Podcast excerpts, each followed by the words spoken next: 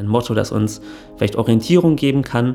Und das bezieht sich in dem Fall so auf die Strahlkraft des Kinos, weil wir einerseits sagen, dass Film und die Kinoleinwand für uns einfach eine ganz wichtige Kraft hat, dass die Menschen erreichen kann, dass die Menschen verbinden kann.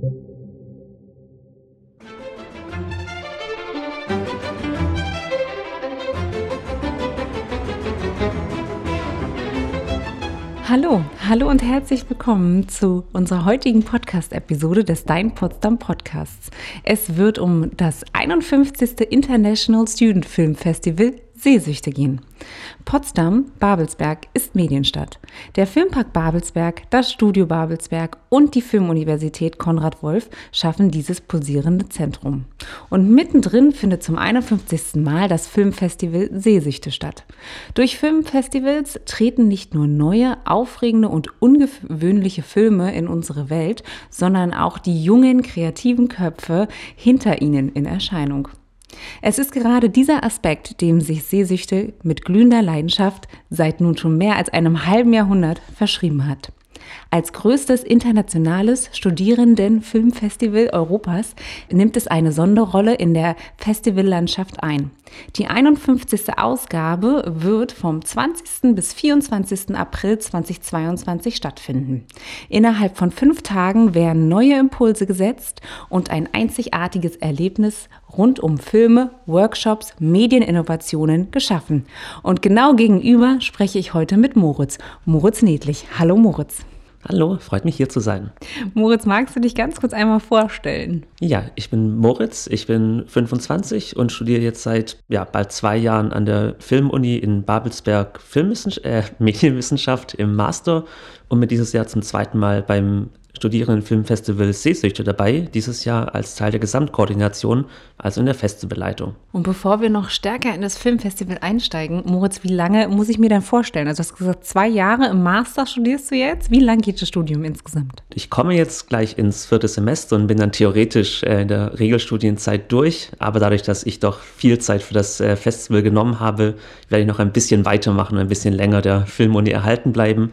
Aber der Master ist im Grunde zwei Jahre lang, wie die meisten Master. Und was muss ich mir vorstellen? Wie würde es danach weitergehen für dich? Ja, ich glaube, ich habe jetzt schon diese Richtung äh, Filmfestival eingeschlagen. Ich habe davor schon ein bisschen Erfahrung in Praktika gesammelt, äh, bei der Berlinale unter anderem, und kann mir das schon gut vorstellen, weil ich einfach die Arbeit total spannend und abwechslungsreich finde. Und werde mir sich noch ein bisschen Zeit nehmen, um zu schauen, ob ich nicht in eine andere Richtung gehen möchte noch. Aber ich glaube schon, dass die Filmfestivals mein Herz gewonnen haben und dass ich da gerne im Berliner oder Brandenburger Bereich bleiben möchte. Darf ich noch eine kleine private Frage stellen? Der Akzent, kommt der aus der Region von hier? Nee, der kommt aus Süddeutschland. Äh, ich bin wie einer von vielen äh, Schwaben äh, nach Berlin gezogen vor ja, jetzt mal sechs Jahren okay. und habe dann zuerst in Berlin studiert und bin dann fürs Studium in Babelsberg hierher gewechselt. Okay, aber es ist noch sehr, sehr dünn erkennbar. Also so, so ganz stark schwäbisch höre ich jetzt nicht heraus, aber gut. Da bin ich gespannt, was du zu unseren Potsdam-Fragen, zu unseren Eisbrecher-Fragen ähm, jetzt gleich sagen wirst. Also einmal um die Insel Potsdam. Ähm, würdest du das lieber mit dem Fahrrad, mit dem Boot oder zu Fuß ähm, erledigen? Ja, da muss ich mich direkt ein bisschen outen, weil ich dadurch, dass ich äh, während der Corona-Zeit mit dem Studium hier begonnen habe, noch gar nicht so stark die Möglichkeit hatte, Babelsberg zu erkunden oder Potsdam generell. Aber ich habe mich von meinem Team beraten lassen und die Antwort, die am häufigsten kam, war, dass es zu Fuß doch sehr schön ist. Also ein bisschen mit Kopfhörer, Musik oder einem Podcast rein, dann darum spazieren stelle ich mir auch sehr schön vor. Ja, definitiv. Also ich glaube auch, ich, ich bin immer eher so, also wenn ich die Wahl hätte im Sommer, wenn es ein wunderschöner Sommertag ist, dann natürlich unglaublich gerne auch mit dem Boot, weil vom Wasser sieht die, sieht die Insel, sieht die Stadt nochmal ganz anders aus. Das, ähm, ja, genau. Aber ja, spannend, zu Fuß, mit Musik und Podcast. I love it. Sehr gerne. ähm, und ich glaube, die nächste Frage könnte dir vielleicht ein bisschen leichter fallen. Ähm, ich gehe davon aus, dass du doch schon von den ein oder anderen Potsdamer Schloss gehört hast. Du darfst einen Tag in einem Potsdamer Schloss Schloss verbringen. Welches würdest du wählen und warum würdest du dies auswählen? Ich glaube, da würde ich auch meiner, meiner Filmuni treu bleiben und äh, das Schloss Babelsberg sagen, weil ich da die Architektur irgendwie total spannend finde. Und ich habe gesehen, dass es gerade gar nicht regulär für, den, äh, für die Öffentlichkeit zugänglich ist. Also wäre es nochmal doppelt aufregend, dieses schöne Schloss dann nochmal intensiver zu sehen, wenn alle anderen es nicht kennen. Ha, finde ich sehr gut, finde ich sehr gut. Ist auch, ich darf aus, aus dem Nähkästchen plaudern, ist sehr, sehr interessant von innen drin tatsächlich.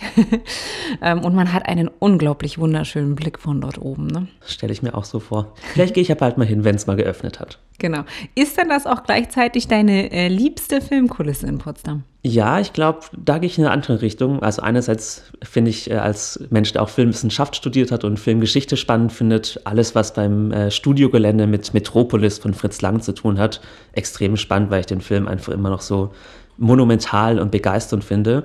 Aber so an aktuelleren Sachen hat mich das Schloss Marquardt äh, sehr angetan, weil ich da kürzlich Spencer mit, äh, mit Kristen Stewart gesehen habe, okay. wo einzelne Szenen auch dort gedreht wurden. Und das liegt vielleicht auch, auch daran, wie schön der Film in Szene gesetzt war, aber das Schloss hat mir von außen und von innen da einfach sehr gefallen. Oh ja, der steht immer noch auf meiner Liste tatsächlich, der Film. Ähm, aber ja, genau. Äh, ja, ich glaube, es ist immer gar nicht bewusst, dass es äh, ja dass so ein Film auch dann mal eben hier in Brandenburg gedreht wird, oder? Ja, man, also es ist ganz spannend, dann im Abspann zu lesen, ähm, wo das überall produziert wurde, was für Förderungen mit drin stecken. Und dann, wenn man es ein zweites Mal anschaut, dann macht es auch Spaß, irgendwie nachzuvollziehen, wo jetzt die Außenaufnahmen gedreht wurden, was innen gedreht wurde, wo die Locations zusammengemischt wurden und ja, wo da die Schnitte waren, die man im Film nicht so merkt.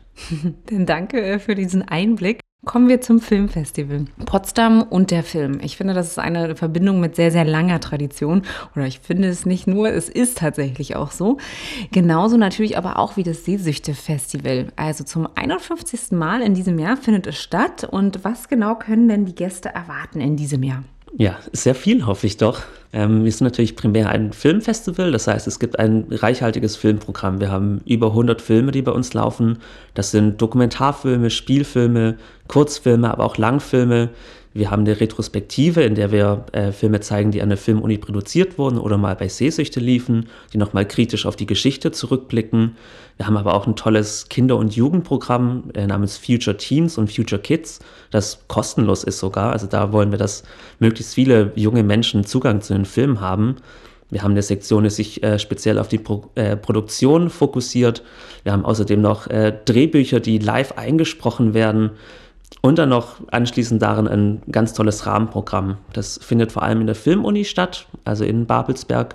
Da wird es Workshops geben, da wird es Panels geben, bei denen ExpertInnen aus der Branche zu diversen Themen ins Gespräch kommen.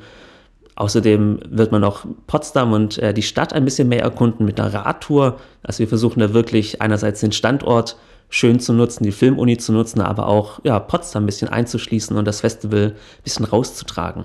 Und das diesjährige Motto lautet Radiance, wenn mich nicht alles täuscht. Ähm, kannst du ein bisschen erläutern, was es damit auf sich hat? Genau.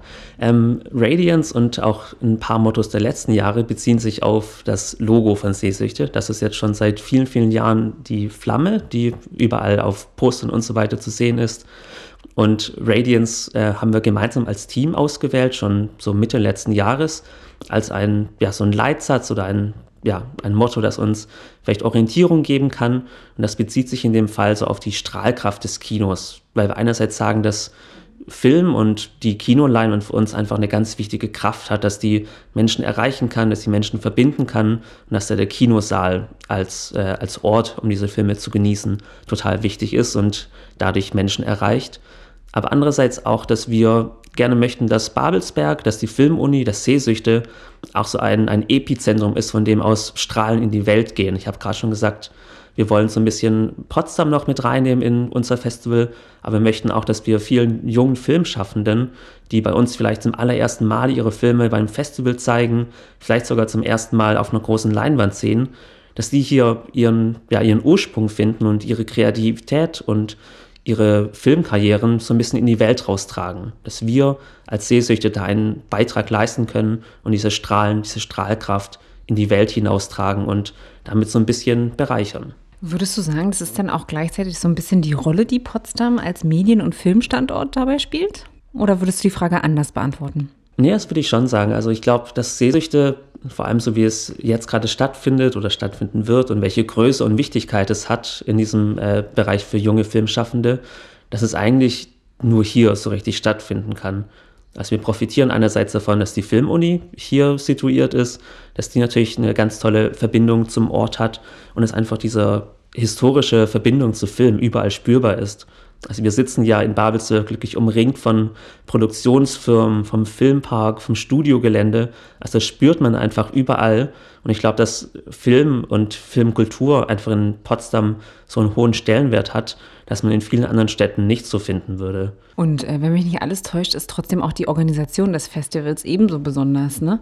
Ähm, denn jedes Jahr aufs Neue kommen wirklich kommen Studentinnen und Studenten direkt nach Potsdam zu dem Festival. War das schon immer so? Ja, es ist, wie wir schon gesagt haben, es sind ja 50 Jahre schon in der äh, Geschichte des Festivals, jetzt sogar 51 Jahre.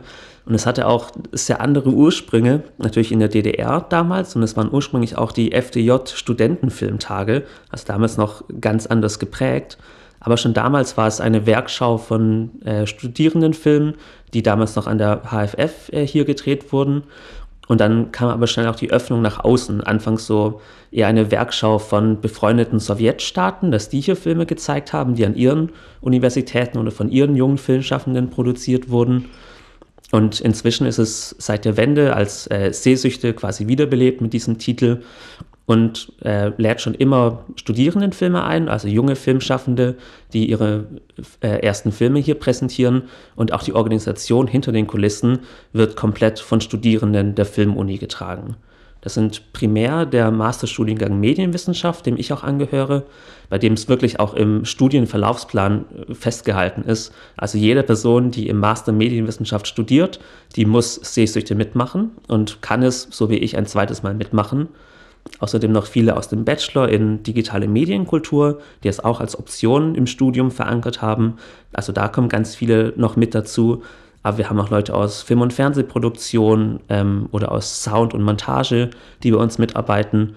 Also es ist wirklich eine, eine Veranstaltung, die von der Uni mit organisiert wird, aber alles hinter den Kulissen läuft wirklich über Studierende. Die Verantwortung liegt bei uns, die äh, kreativen Freiheiten liegen bei uns und es ist schon ein gemeinsames Projekt, was wir als Uni jedes Jahr stemmen. Kannst du ungefähr einschätzen, wie viele Menschen äh, an dem Festival insgesamt involviert sind? Also unser Kernteam ist quasi immer stetig angewachsen. An der äh, Spitze äh, steht jetzt nicht extrem hierarchisch, aber trotzdem die Personen, die das quasi hauptamtlich organisieren, sind, äh, wir sind zu dritt. Das sind äh, Sarah Rauschning, Philipp Eichel und ich. Wir sind die Gesamtkoordination oder GECO, wie so der, die Abkürzung bei uns immer genannt wird.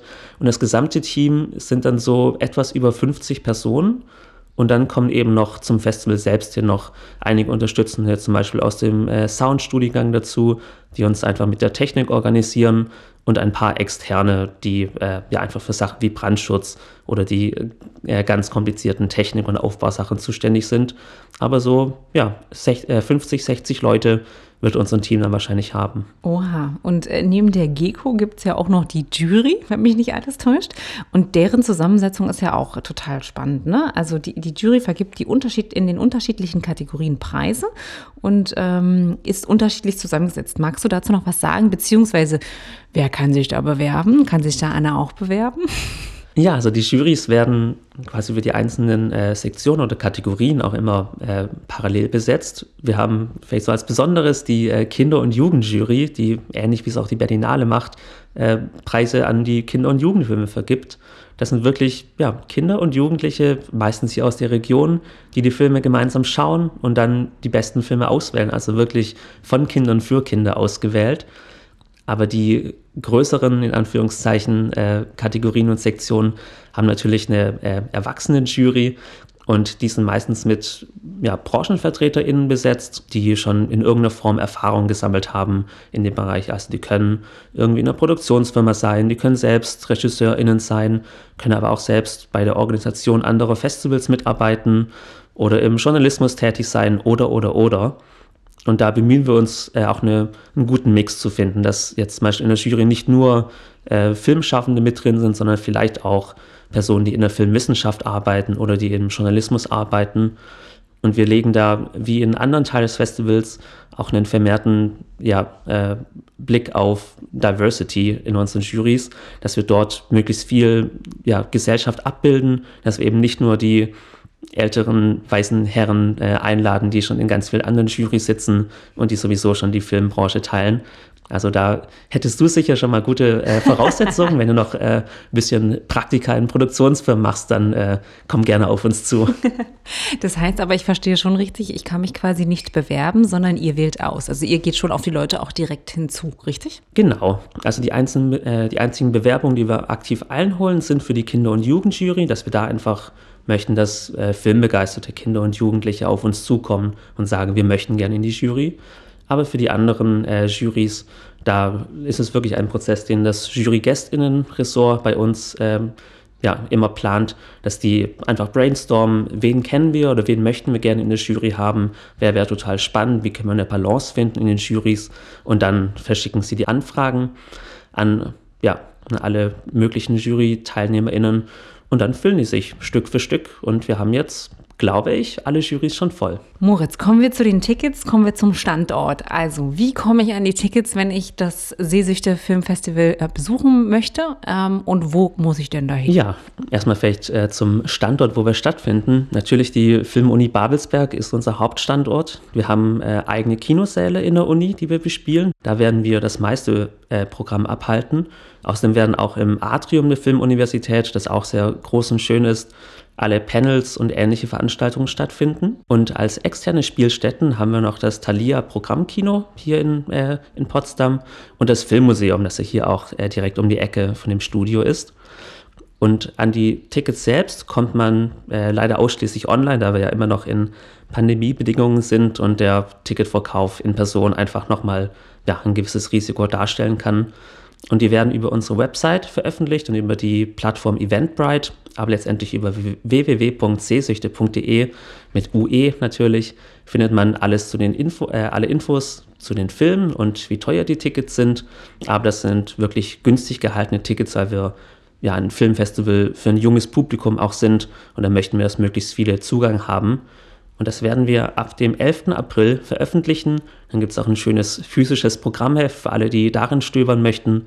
Da gibt es alle Infos zu allen Filmen, zu allen Veranstaltungen, wer da so mitspielt, wann die Filme laufen. Ja. Vielen Dank dafür. Moritz, wir kommen leider auch schon ans Ende unserer heutigen Aufnahme. Noch mehr Geschichten rund um das Thema Film äh, auch auf die Ohren geben, entweder in den anderen Podcast-Episoden, die wir auch schon aufgenommen haben, zu dem Thema oder auch über unseren Blog auf deinpotsdam.de. Natürlich haben wir auch die ein oder andere Führung durch die Stadt Potsdam, was das Thema Film angeht. Ähm, auch da gibt es weitere Informationen auf potsdamtourismus.de. Also, Moritz, ich sage herzlichen Dank an dieser Stelle. Schön, dass du bei uns warst in unserem Studio hier am Alten Markt. Ähm, es hat mir große Freude gemacht. Ähm, ich glaube, ein drittes Mal werden wir dich leider nicht erleben bei dem Seesüchte-Festival, oder? Leider nein. Schade eigentlich. Ähm, aber schön, dass du in diesem Jahr dabei warst und dann freuen wir uns auf die neuen Kontakte im nächsten Jahr. Ja, ich danke auch und ich freue mich auf äh, das Publikum bei uns an der Filmuni und schon mal Dank an unser tolles Team, was auch wirklich seit ja, Ende letzten Jahres da hart an dem Festival gearbeitet hat und ich freue mich total drauf, dass dann Menschen sehen können, was wir gemacht haben und wie schön das wird. Bis dahin, danke dir, tschüss. Tschüss.